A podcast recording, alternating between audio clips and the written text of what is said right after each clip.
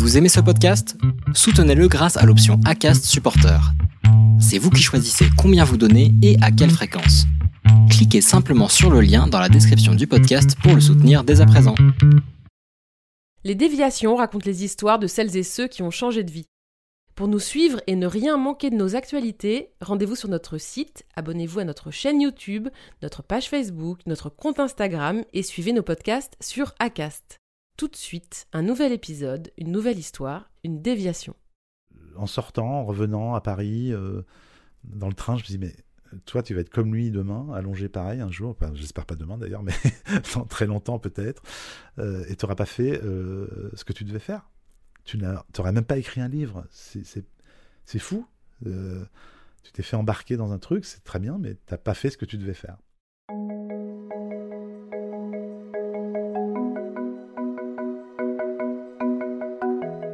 Si vous deviez travailler dans la pub en France, c'était visiblement dans les années 80 ou 90 que ça se passait. C'était l'âge d'or de la créativité, des slogans qui tuent, des budgets démesurés. C'est l'époque à laquelle Pascal Grégoire est arrivé dans ce milieu, jeune provincial monté à Paris et aspiré par ce métier auquel il va vite tout donner. Pendant des décennies, il gravit les échelons, préside des agences, fonde la sienne. Il traverse des épreuves mais connaît le succès, la reconnaissance, gagne très bien sa vie. Mais un premier roman écrit à 23 ans lui a laissé un goût de pas fini. Il veut écrire. Alors il s'y attelle. Goldman Sachs, paru en 2018, est suivi de près par Monsieur le maire, sorti récemment aux éditions Le Cherche Midi. À presque 60 ans, Pascal Grégoire renoue avec le jeune homme qu'il était et dit adieu à la pub. L'écriture sera sa nouvelle vie. Voici l'histoire d'un homme qui a décidé, comme il le dit, de redevenir propriétaire de sa vie.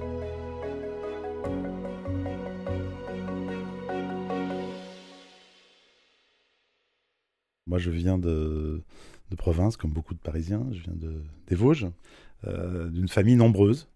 C'est sept enfants, je dis sept parce que j'ai perdu un frère quand j'étais jeune, et donc nous sommes maintenant six. Et euh, avec un père qui était directeur d'école.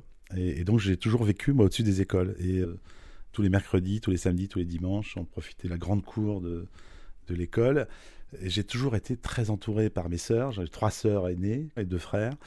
Euh, donc une vie incroyablement remplie de, de gens, c'est-à-dire des gens dans la maison, euh, des gens dans la cour. Euh, on vivait au centre d'une petite ville qui est près d'Épinal et c'était vraiment une époque merveilleuse et on était, pour l'anecdote, il y avait des équipes de mini-basket à l'époque, c'était très très à la mode. Et donc on, on, on était devenus un peu les champions de la ville puis après du département. Donc on, on partait tous les week-ends, je me souviens avec ma mon père qui avait une DS ID. La DS ID, c'est une DS familiale dans laquelle on peut avoir des strapontins. C'est un peu comme le monospace euh, bien avant, euh, mais beaucoup plus beau. Et on était entassés là-dedans. Euh, je sais pas, on était 13, 15 dans un truc où normalement il y a 8 personnes. et on faisait des heures de route. Et on avait nos, maillots, nos médailles, nos victoires. Et ça nous arrivait très rarement de perdre. Et quand on perdait, on était en larmes sur le retour, etc. Donc on avait ce basket, on avait plein de gens. Et donc j'ai reçu beaucoup d'amour, vraiment, euh, de, ma famille. Et j'ai toujours été très entouré. Donc moi, comment je suis à l'époque, j'étais un enfant, euh, voilà, qui était euh, relativement calme, mais qui avait envie des autres et besoin des autres, en fait. De créer autour de moi une forme de, de famille au sens large. Et je crois que c'est ça qui m'a forgé, parce que toute ma vie derrière, en fait, ce ne sont que des histoires d'aventure avec des gens. En tout cas, c'est ça qui m'a toujours fait avancer. Ma mère était à la maison. Euh, on n'utilisait pas la charge mentale à l'époque comme notion, mais elle travaillait durement parce que euh, cet enfant à élever euh, avec une paye de, directeur d'école qui est la même paye qu'un instituteur en gros, donc c'est rien. Et donc elle travaillait beaucoup, elle était très présente. Moi j'ai eu en plus un moment, un moment très dur dans ma vie, au moment le pire, au moment de l'adolescence, à 14 ans où euh, j'ai perdu mon frère d'un accident de voiture.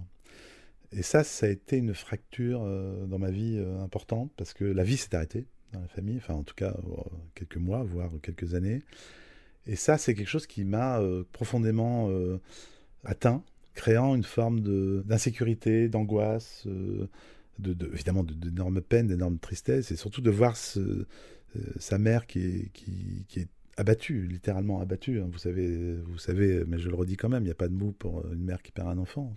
Euh, j'ai vécu ça à l'adolescence, au moment où justement on se fabrique. C'est justement ce moment où on a envie de, se mesurer aux autres, de peut-être de justement de pas être d'accord, mais non, dans une famille qui perd un, enfant, euh, on n'a pas envie d'être un ado euh, pour faire pour faire chier les autres parce qu'on a d'autres choses à penser. mais je me suis rattrapé après. mais je pense que ça, ça a été quelque chose qui est une faille qui est chez moi assez, qui est toujours un peu présente. Voilà, moi j'étais un peu celui qui, euh, très tôt, euh, avait envie euh, d'une vie parisienne, d'une vie dans la culture, dans la création, dans, l'artistique. J'avais envie de m'émanciper certainement d'une vie. il fallait vraiment se faire de la place pour respirer parce qu'on était bon les uns sur les autres. et je crois que moi je fais partie de cette génération de l'ascenseur social, c'est-à-dire que j'avais l'éducation grâce à mon père, mais euh, sans nous pousser en disant vous devez faire ça, il faut que tu ailles euh, dans les grandes écoles. Ils nous ont simplement appris à se débrouiller nous-mêmes. Donc, euh, moi, par exemple, j'ai été, dès la deuxième année de fac, j'ai été prof dans un lycée où j'avais des étudiants qui avaient pas loin d'avoir mon âge, parce que je me suis retrouvé avec des, étudiants en éco, en terminale. C'était pas évident. mais bon, mais ça me permettait de gagner de l'argent. Ça voilà, on avait des bourses moi, je suis, né dans, les années 60, 61, hein, donc euh, euh, j'ai 20 ans quand Mitterrand est, élu. Euh, on est quand même dans une époque où voilà, les parents espèrent que leurs enfants vont avoir une meilleure vie qu'eux-mêmes. Et donc, on est, dans une, on est vraiment dans, la dans le capitalisme, et je pense dans une, dans une société évidemment très matérialiste à ce moment-là c'est un peu bête de dire ça, mais en même temps c'est un peu vrai. C'est-à-dire que parfois quand on a un moteur, quand on sait qu'il bah, il faut il faut gagner de l'argent pour, pour manger, euh, parce que c'est pas autrement. Euh, on a une, forme de, volonté euh, incroyable de, vouloir réussir. Pas forcément parce qu'on aime l'argent, mais surtout parce qu'on a peur d'en manquer. J'ai commencé ma carrière très tôt à bon parcours classique, la fac parce que voilà c'était pratique, c'était gratuit et ça me permettait de partir justement des Vosges pour arriver dans une ville universitaire qui est absolument fantastique, qui est Nancy, parce qu'il y a énormément d'étudiants, il y a beaucoup de, beaucoup de culture, beaucoup de, beaucoup de concerts. Donc euh, j'ai fait une fac de sciences éco à Nancy, et puis à un moment donné, euh, Balzac, hein, il faut, faut, aller à Paris, hein, on a envie de monter à Paris, comme on disait en province. Et je viens à Paris, et là je trouve une école gratuite pour ce qui permet de faire un troisième cycle, qui est le CELSA, qui est une école de, communication, sur concours. Et euh, j'ai ce concours pour faire mon année et faire euh, mon école de, communication, qui est pour moi une joie immense parce que je, me dis, ça y est, je démarre une vie à Paris et ça va être absolument fantastique. Je crois qu'à l'époque, moi, on était 800 à concourir pour, pour 100 places, qui est quand même déjà euh, déjà pas mal. Et il y avait une bonne réputation parce que c'était, euh, je m'étais beaucoup renseigné, c'était respecté surtout par les agences de publicité, là où je voulais aller euh, après. Et à l'époque, dans les années 80, la pub, c'était, c'était Broadway, quoi. C'était, il y avait des paillettes, il y avait de l'argent, il y avait tout, c'était des voyages, c'était voilà. Moi, j'avais jamais pris l'avion, par exemple, grâce à voilà. Donc après, j'ai fait ces études et je suis rentré dans, dans la pub très rapidement après. Euh, à l'époque, donc j'ai ce concours, mais évidemment, j'ai pas d'argent, donc je, je, faut que je trouve un, je trouve un endroit pour dormir. Par chance, par une relation, euh, un copain d'un copain d'un copain dont le père vient travailler de temps en temps à Paris, a un bureau chambre. Alors le bureau chambre, c'est simple, c'est un lit qu'on déplie euh, pour la nuit et qu'on remet dans le mur pour faire un bureau la journée. Et donc, il m'a prêté ce truc-là. Sauf que, bah voilà, à 9h, il fallait la femme de ménage arriver, le bureau devait être nickel, donc je refermais le lit, je faisais que dormir.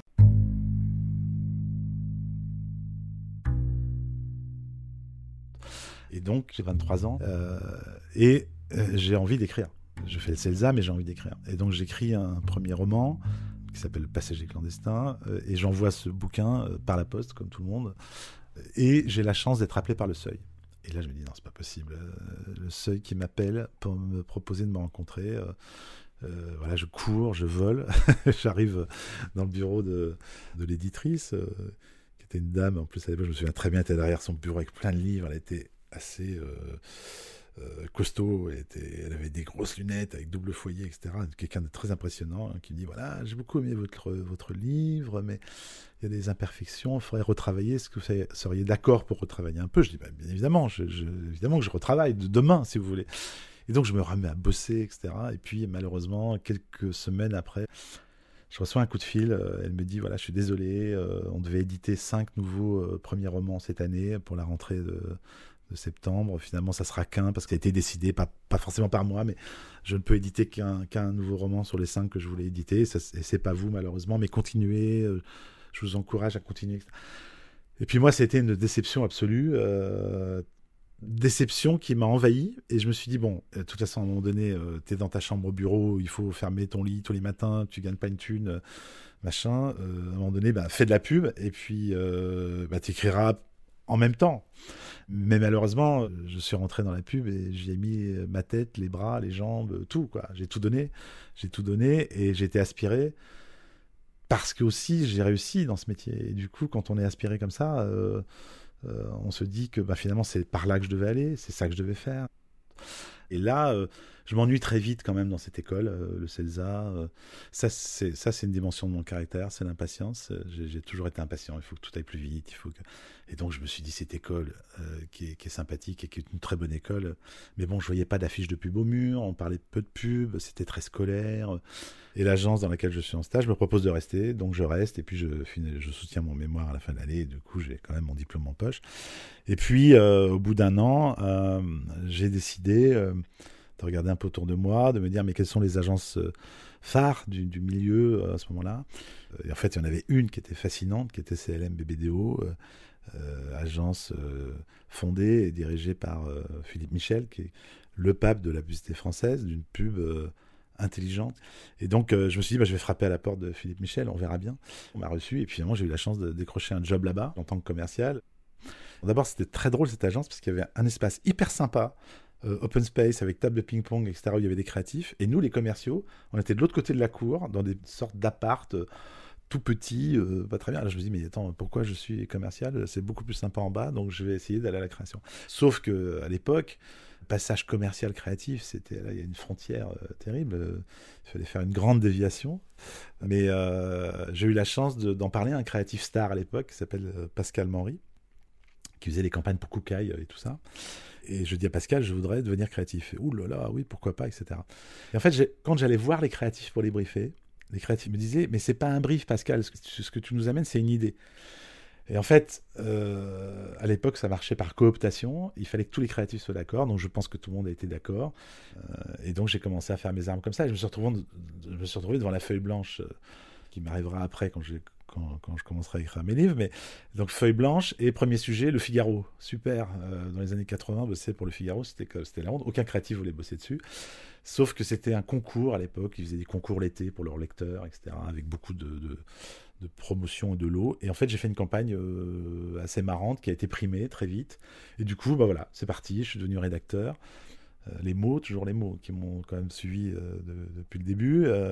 et, donc, et donc, je fais ça, mais pareil, impatience pour revenir à mon caractère. Au bout de deux ans, je dit, bon, il faut que je me fasse ma carrière de créatif dans une autre agence. Puis là, j'ai enchaîné une ou deux agences. Et puis très rapidement, 26 ans, 27 ans par là, une agence qui m'a appelé, un patron d'agence qui s'appelle Jacques Enoch, qui m'a dit euh, J'aimerais beaucoup te voir, il faut que je te parle, etc. Il m'engage et il me dit Mais toi, de toute façon, tu es fait pour être directeur de création. je fais Mais non, moi, j'ai envie de faire de la création. Il fait Non, non, mais je pense que tu seras un directeur de création. Très, très peu de temps après, d'ailleurs, il m'a nommé directeur de création. Là, j'avais quand même, c'était une grosse agence hein, qui n'existe plus. Elle s'est rapprochée d'Avas à un moment donné, et il y avait quand même, euh, en gros, j'avais quand même 45 ou 50 créatifs euh, sous moi à 27 ans. 26, 27 ans, et c'était un peu chaud parfois. euh, mais bon, voilà, je me suis dépatouillé comme ça. Et peut-être qu'il avait raison, euh, euh, Jacques, que j'étais un directeur de création dans l'âme. C'est-à-dire, la direction de création, si vous voulez, c'est un peu le patron des créatifs. Et c'est celui qui porte la parole créative auprès des clients. Donc, il doit convaincre les clients. Donc, il faut avoir un état d'esprit assez agile et défendre les idées, mais en même temps savoir les vendre, en même temps convaincre tout le monde, en même temps il y a un enjeu financier à chaque fois sur les campagnes, sur euh, la production des films. Et je trouvais que c'était un endroit génial parce que justement, euh, moi je déteste ces étiquettes, je déteste être dans un truc, euh, t'es créatif donc tu dois pas parler d'argent, bah pourquoi? Au contraire, D'ailleurs, si les créatifs avaient un peu plus parlé d'argent, ils se seraient pas fait voler par tous les patrons d'agence qui sont tous des commerciaux et qui sont enrichis dans les années 80, alors que les créatifs se contentaient d'un beau salaire, d'une voiture de fonction, mais l'argent n'était pas là. Mais ça, ça a toujours été un peu mon état d'esprit. J'ai toujours un peu essayé de d'abolir un peu les frontières comme ça que j'aime pas. Et donc, comme je suis impatient, que j'aime beaucoup bosser et que j'ai envie de réussir, bah voilà, ça a brassé beaucoup, beaucoup, beaucoup. Et donc, j'ai réussi assez vite dans ce métier.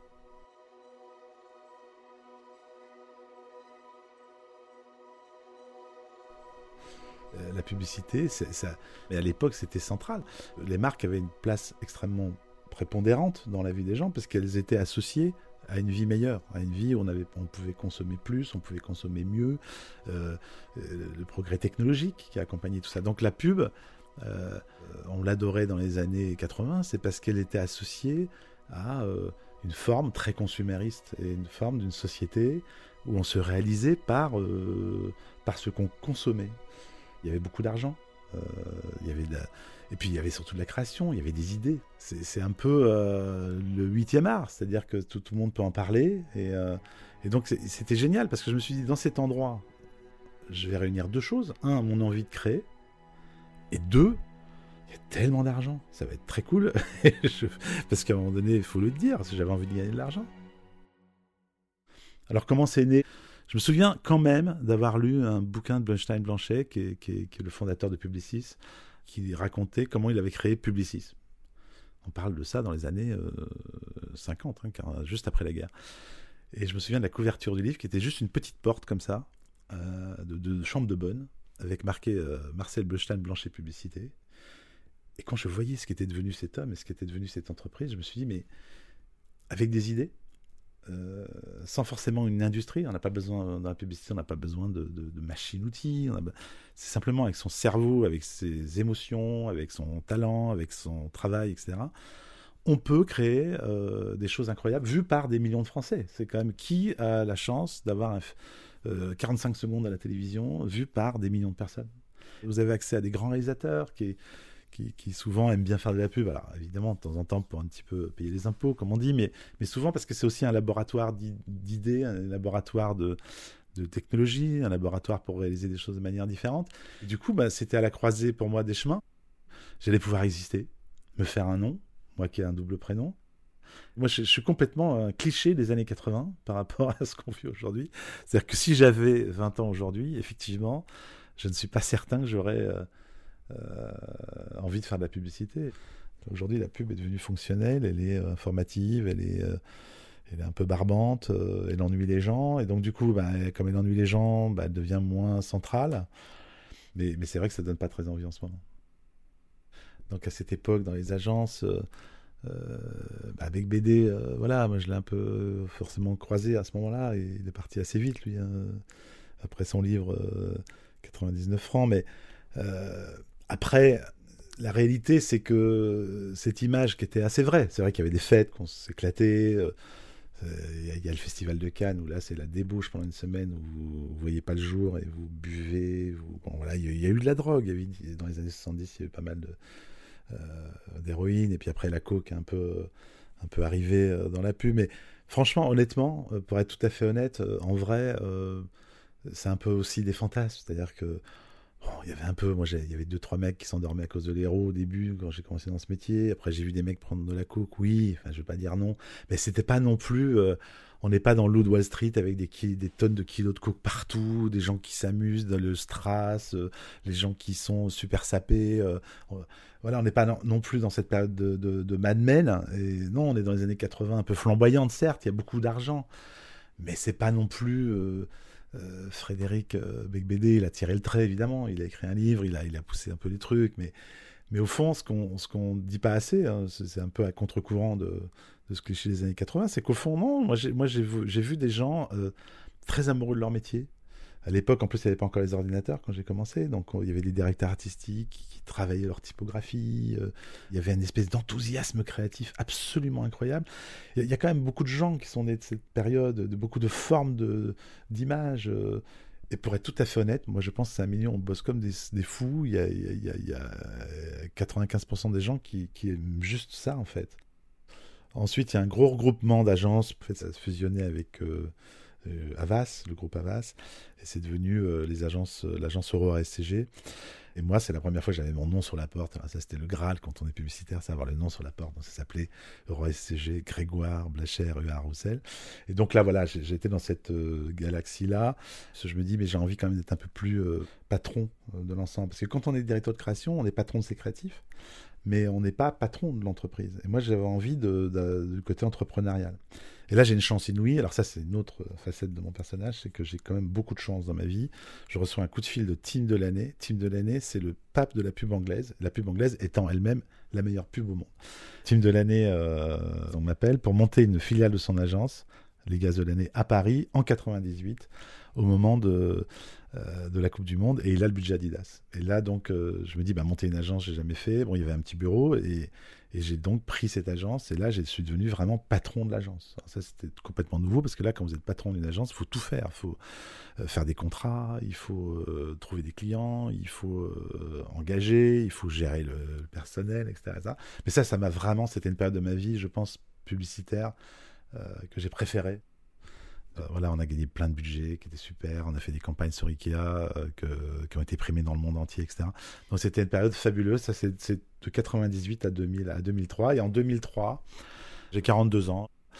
Euh, je, vis une aventure incroyable avec mon agence, mais évidemment, ça se passe jamais aussi bien qu'on le veut. je reçois un coup de fil de l'agence de Philippe Michel, dont je vous avais parlé tout à l'heure, qui, Évidemment, Philippe Michel a disparu entre-temps, c'est devenu BBDO, qui est une grosse agence américaine, mais quand même, c'est très prestigieux. Et cette agence me propose de reprendre la présidence. Moi qui étais stagiaire euh, dans cette agence, d'un coup, on me propose la présidence. Et là, les mecs m'envoient un avion euh, quasiment pour que j'aille à Miami. Je me retrouve dans un hôtel de luxe hallucinant, au 20e étage, avec euh, Andrew Robertson, qui est le patron de BBDO, et Alan Rosenshine, qui est un des grands papes de la pub américaine, et qui me disent il faut que tu prennes la présidence de l'agence en France. Je n'ai pas pu dire non. Voilà, je n'ai pas pu dire non.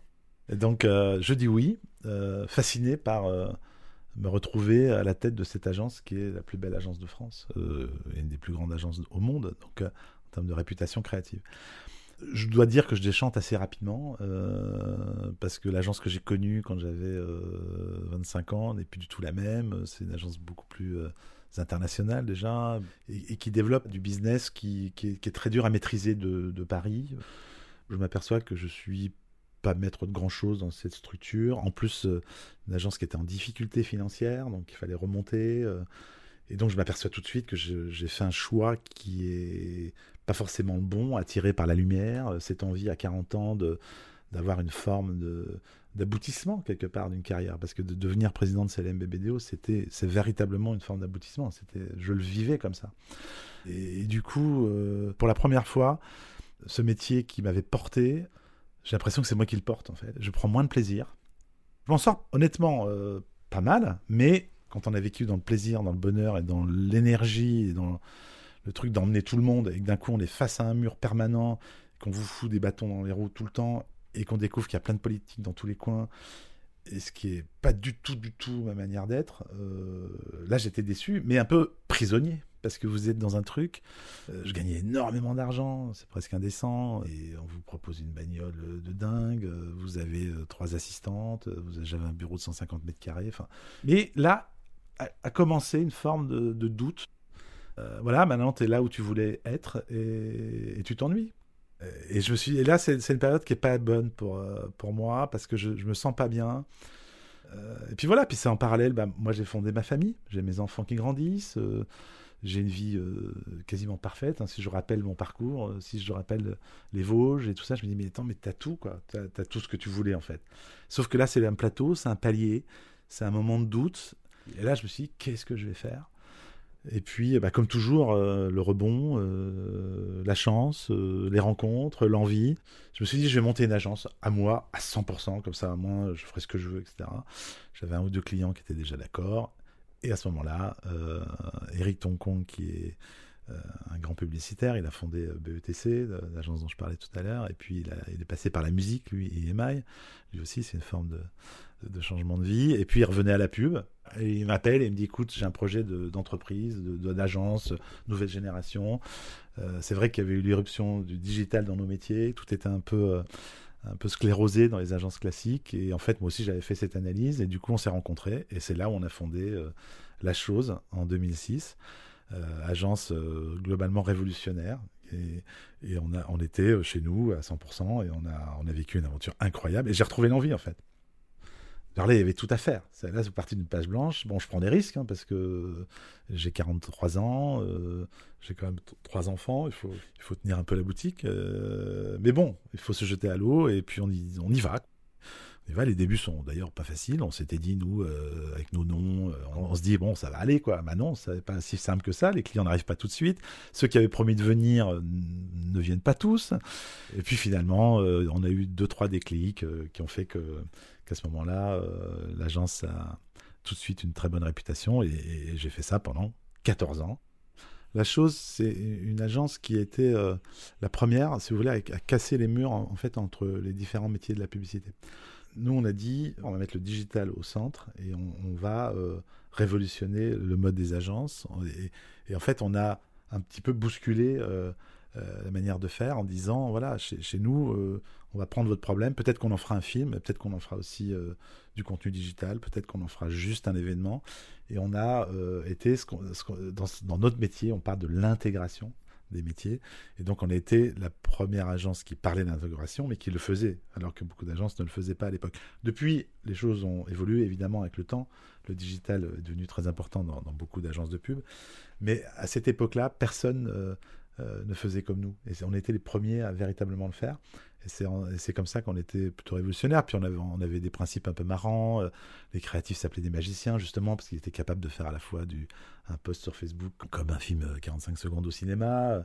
Euh, les commerciaux les appelaient des architectes, parce qu'ils s'appellent toujours des architectes d'ailleurs, parce qu'ils étaient, ils devaient travailler tous ces plans de communication un peu nouveaux. On mélangeait le média et ce qu'on appelait le hors-média ou le digital à l'époque. Et donc, voilà, dans un état d'esprit très créatif. Et, la chose, c'est une agence qui a véritablement formé beaucoup de gens. Beaucoup de jeunes sont venus. Alors les jeunes, on ne les prend pas en stage et puis on les jette, on les garde, on, les fait évoluer, on les fait grandir.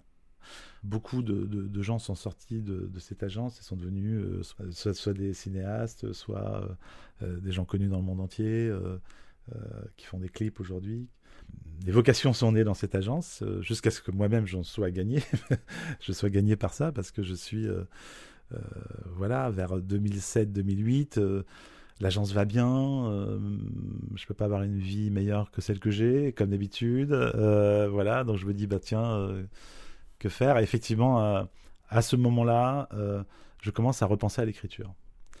Alors évidemment, l'écriture dans la publicité n'a absolument rien à voir avec l'écriture pour un roman, parce que l'exercice de la publicité, c'est de concentrer. On vous demande de trouver trois mots pour trouver une signature euh, qui résume les choses et qui, met en perspective les choses. C'est pour ça que c'est très difficile d'écrire après, une fois qu'on a fait beaucoup de pubs, parce qu'on a des, en tête des manières d'écrire, des, punchlines qu'on appelle maintenant. Bon, à notre époque, on appelait ça les accroches. Et, l'écriture d'un roman, c'est surtout pas ça. Euh, et donc, quand quelques années après, quand je dis quelques années, 25 euh, ans après, l'idée de réécrire est revenue, j'ai commencé à écrire comme beaucoup, j'ai commencé à griffonner des choses, puis j'ai dit que je me suis dit que c'était nul, donc j'allais arrêter. Et puis euh, est arrivé un, drame familial, enfin un drame familial, oui, j'ai perdu mon père, euh, et je me souviens très bien que voilà, les enfants, euh, il fallait qu'on vienne les uns derrière les autres, etc. Puis je me suis retrouvé dans sa chambre, il était allongé, il respirait encore, mais il n'était pas conscient. Et à un moment donné, je, en revenant à Paris, euh, dans le train, je me dis, mais toi, tu vas être comme lui demain, allongé pareil un jour, j'espère pas demain d'ailleurs, mais dans très longtemps peut-être, euh, et tu n'auras pas fait euh, ce que tu devais faire. Tu n'aurais même pas écrit un livre. C'est fou. Tu t'es fait embarquer dans un truc, c'est très bien, mais tu n'as pas fait ce que tu devais faire. Et dans le train, je me suis commencé à griffonner quelques sujets en disant tiens si j'écris un livre, ça serait sur quoi, etc. Euh, bon, vous savez tous qu'on voilà, quand on est dans un deuil, souvent euh, il y, a un truc d'écriture. Euh, d'ailleurs il y a un documentaire de Depardon sur la sur la mort qui est incroyable. On voit un, mec qui apprend la mort de sa femme et qui d'un coup se jette sur ses papiers avec ses crayons et qui écrit comme ça pendant. C'est fascinant. Je pense que c'est aussi une forme de, repli sur soi pour essayer de, de se ressourcer. Et donc tout ça s'est conjugué pour que bah, finalement je me dise, bon voilà, je vais écrire un livre, fais-le, etc. Je me suis donné une discipline en écrivant deux fois par semaine. Et puis je suis parti de, ces, trois faits divers dans, avant la crise de 2008 qui était un, enfant arrêté à la cantine, euh, une grand-mère qui était virée de sa maison de retraite, qu'on a déposée devant chez elle comme, un, comme une valise, et un papy de 82 ans qui a fait un hold-up dans un casino. Et j'avais entendu ces faits divers en 2008, trois jours de suite, ça m'avait vraiment frappé. Et j'ai dit, mais au fond, euh, tout ça est anormal et le capitalisme est en train de devenir un capitalisme financier qui est en train de détruire des vies. Euh, c'est une catastrophe. Il faut que j'écrive là-dessus. C'est important. Euh. et puis, je suis parti dans cette histoire et en fait, j'ai réuni les personnages. Et, j'ai fait ces personnages, la même famille, la grand-mère et le grand-père, la petite fille et, les parents au milieu. j'ai fait le portrait d'un mec à Bercy. Adjoint au directeur de cabinet, qui lui pète un câble aussi dans sa tête, dans sa vie, qui a envie de changer de vie, a une maîtresse, il a plein de choses à se reprocher. Euh, et, en fait, c'est le père de cet enfant euh, qui n'avait pas payé la cantine parce qu'il avait bientôt de choses à faire. Et il décide d'emmener toute sa famille euh, sous le bras pour aller abattre le grand méchant Goldman Sachs aux États-Unis. Et donc, on vit le voyage de cette famille. c'est une fable moderne, en fait. Et, voilà, j'ai écrit ce livre. Je n'aurais pas pensé écrire une fable pour commencer, mais c'est comme ça. Parfois, il faut laisser aussi les choses se faire. Et, le Cherche Midi a dit oui à ce livre. Et là, ça a été un moment euh, extraordinaire parce que là, tout d'un coup, vous suivez euh, ce livre qui devient, euh, qui se fabrique, vous corrigez. j'ai l'impression d'avoir 15 ans. J'ai l'impression d'être un gosse. c'est trop génial. Et, le livre existe, vous l'avez entre les mains, il y a votre nom et tout, et voilà, et vous défendez votre livre, et c'est, et c'était fabuleux. Et, en fait, à ce moment-là, je me dis bon voilà, t'as fait ton livre, c'était un fantasme, c'est bon. Bon, j'ai 56 ans, 55, 56 je me dis génial. Bon, maintenant, euh, écoute, tu as quand même une boîte, euh, donc euh, c'est sympa. Tu t'es fait ton petit truc de faire un livre. Tu vas retourner à la chose. Enfin, j'étais toujours d'ailleurs, mais tu vas complètement te consacrer à ça. et puis voilà, c'est bien, c'est cool. Tu le mets dans la bibliothèque, c'est cool. Et puis c'est cool. Et en fait, non, parce que le, voilà, la semaine d'après la sortie du livre, j'ai commencé déjà à me dire, mais ce serait quoi le prochain sujet? Et en fait, j'avais besoin d'écrire. Je dis quand même, ouais, euh, bon, bah ok, allons-y. Et puis il y a ce sujet qui est arrivé, le sujet de, euh, Monsieur le maire, euh, du livre qui est sorti donc là en, janvier. Et puis je me suis pris au jeu, et puis j'ai écrit, et puis ça commençait à empiéter quand même pas mal hein, sur ma vie de boulot, parce que j'avais pris un peu de distance. Et puis c'était une logique où mon associé et moi, de toute façon, on, on, arrivait à un âge où on avait quand même commencé à parler de la, à nouveau de la transmission. Euh, on ne veut pas vendre cette agence, elle sera transmise à des gens euh, à l'intérieur.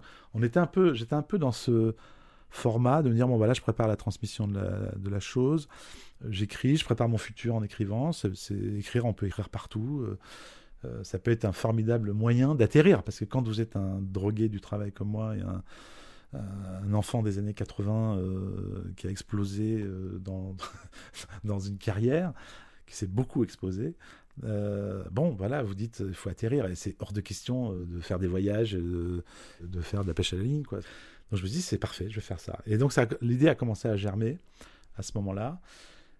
Et voilà, voilà comment on passe de, à un moment donné, de l'envie euh, d'écrire à écrire, à en faire sa vie, quitte à abandonner d'une certaine manière 30 ans d'une carrière et j'ai eu la chance de pouvoir revendre les parts de, ma société. Donc, donc j'ai cette liberté, ce luxe, euh, parlons de luxe, de, pouvoir euh, écrire, parce que évidemment pour l'instant je ne vis pas de la littérature. Donc, euh, donc, donc voilà, c'est ça, c'est cette chance-là que j'ai aujourd'hui et que et je vais évidemment continuer. Non seulement je vais continuer, mais je vais travailler plus. Alors du coup, le troisième livre, j'ai le sujet, qui ça va être un sujet sur la radicalité. Et ce sujet me demande heureusement beaucoup de travail d'enquête euh, à la fois sur le climat, à la fois sur euh, l'agriculture. Euh. et donc, du coup, là, je suis plongé dans, dans toute cette littérature sur le climat. Parce que la radicalité, c'est justement, on se trompe sur le sens du mot radicalité. Et c'est normal avec les attentats qu'on a vécu, on, parle de radicalité islamiste, mais la radicalité, c'est revenir, c'est comment on trouve des solutions face à un problème qui est réel. C'est pas je me radicalise pour devenir extrémiste et être violent. Pas du tout. Le sens premier de radicalité, c'est le combat. C'est l'envie de résoudre des problèmes. Et donc, euh, j'ai dans proche de moi une personne qui, qui, est devenue activiste. Euh, c'est ma belle-fille, euh, Emma. Et j'ai découvert à travers elle, elle fait partie des décrocheurs. Elle m'a fait découvrir en fait les, choses, les rapports du GAEC, les, difficultés qui, qui vont, qui vont venir. Elles vont venir, c'est certain. Et du coup, je trouve que c'est un sujet de roman qui va déborder sur tous ces gens qui veulent essayer de faire des choses. J'aime toujours écrire sur des faits de société, euh, parce que j'aime bien les romans un peu documentaires. J'aime bien aussi que la littérature euh, n'est pas juste du divertissement, parce que on, découvre aussi nous-mêmes des choses qu'on a envie de partager avec ses lecteurs. Et là, au bout de quelques semaines maintenant, euh, je suis en une formation accélérée de ce que va être ma vie, c'est-à-dire non pas un enchaînement de problèmes à résoudre pour régler des problèmes vendre des campagnes, euh, trouver des clients, euh, régler des problèmes financiers, etc. Et donc qui remplissent le vide avec euh, clairement, c'est-à-dire que quand vous avez une vie suroccupée, finalement, votre esprit est assez tranquille parce que vous êtes noyé dans les problèmes. et, là, je suis en train de découvrir que je vais devoir ralentir que je vais devoir poser les choses et que il faut que j'arrête cette course permanente, cette impatience permanente. Et donc c'est vachement intéressant parce que je, je me redécouvre, euh, je, découvre des choses nouvelles pour moi et, le rythme de vie complètement nouveau qui, qui va s'installer, euh, à la fois me fait peur, clairement, parce que je me dis, euh, est-ce que je vais être capable de résister à une espèce de calme comme ça, une introspection plus grande, euh, des temps plus longs euh, seul, puisque moi j'ai toujours été entouré. Hein. Je reviens au début de la conversation, mais moi j'ai toujours vécu avec euh, plein d'enfants autour de moi, une grande famille, des cours d'école, des bruits, des, discussions, des éclats de rire, des querelles, tout ce qu'on veut, mais ça c'était toute ma vie. Et dans mon agence c'était pareil. Là, c'est un moment vachement intéressant parce que je vais devoir changer ça. C'est un vrai défi pour moi.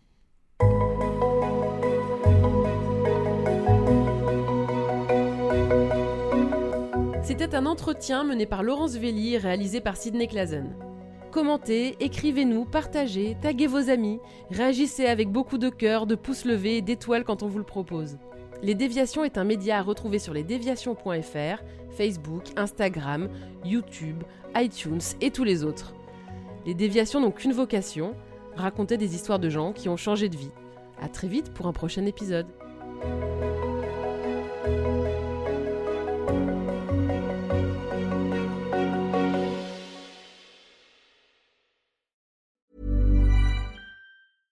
Hey, it's Paige DeSorbo from Giggly Squad. High quality fashion without the price tag. Say hello to Quince.